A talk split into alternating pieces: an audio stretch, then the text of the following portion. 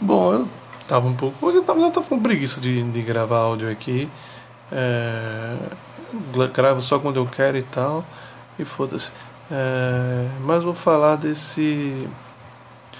No, do caso do, da graça de, de Bolsonaro, o, o, o induto individual, né, no caso. Que para mim é, é, é, isso, graça é induto individual. É, concedido para Daniel Silveira lá, o deputado Bombadão. É, primeiro que isso é constitucional, eu acho bizarro isso. Presidente só. É, é, assim, Dória até disse que se eleito ia acabar com esse negócio, que é, realmente não tem muito sentido não. É, a anistia, que é o Congresso que faz lá, eu talvez eu até entenda, porque é, é algo que precisa de muita gente para se fazer, e não, não é por acaso, né? Existe fundamento para tal. Mas, mas até aceitaria também que fosse excluído. É, agora a graça, o presidente, o indulto e a graça, o presidente fazer isso é. é, é não, não dá para entender. Mas assim, é. Por exemplo, crime hediondo não, não, não comporta a, a, a graça, a anistia. É, é, mas enfim, o que eu quero falar aqui é sobre as críticas, enxurradas de críticas. Primeiro aqui para mim, assim, o que ele falou não, assim, não é, é, é como se eu sou a favor de que as pessoas falem o que querem, mas o que ele falou extrapolou o limite da liberdade.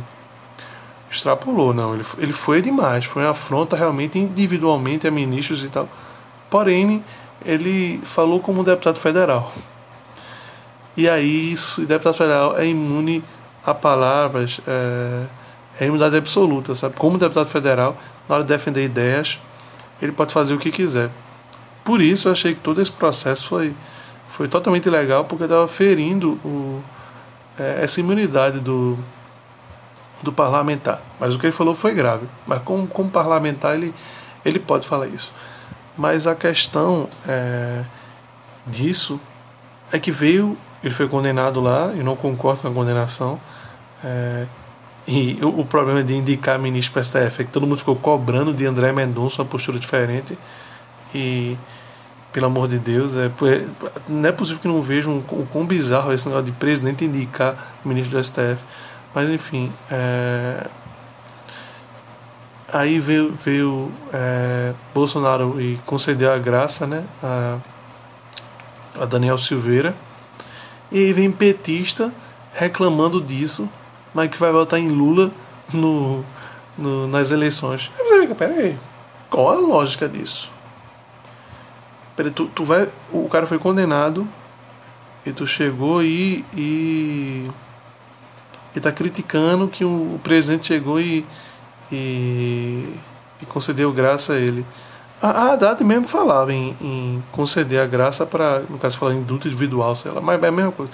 Para para para Lula, né? Porque considerava que Lula considerava que Lula era era um, um preso político, né? Que não era porra nenhuma. Mas enfim, petista reclamar disso é, é, assim, eu aceito quem reclama disso não vai votar no ex-presidiário, ponto. Reclamou que não é comprovadamente inocente, isso. Lula não é comprovado. O juiz foi é, suspeito, foi considerado suspeito. É, é, mas ele não foi inocentado. Passou para a segunda instância, passou pela terceira instância, ele continuou condenado. Faquin que monocraticamente fez isso. Mas a questão é, é se você está reclamando desse, de, dessa graça para Daniel Silveira, é, você não pode votar em Lula. Não tem sentido isso você votar em Lula. Ou você reclama da graça e não vota em Lula, ou você fica calado em relação a essa graça e vota em e por mim não vota em Lula. Mas você, se você for votar em Lula, você fica calado em relação a isso. Não tem lógica. Tá ok? Não tem lógica. Você vai votar no ex-presidiário, mas vai reclamar de um cara que concedeu a, a graça para um cara que queria ser preso. Não, não é compatível. O nome disso é hipocrisia. Pronto, isso que eu queria falar. E aí, vamos que vamos.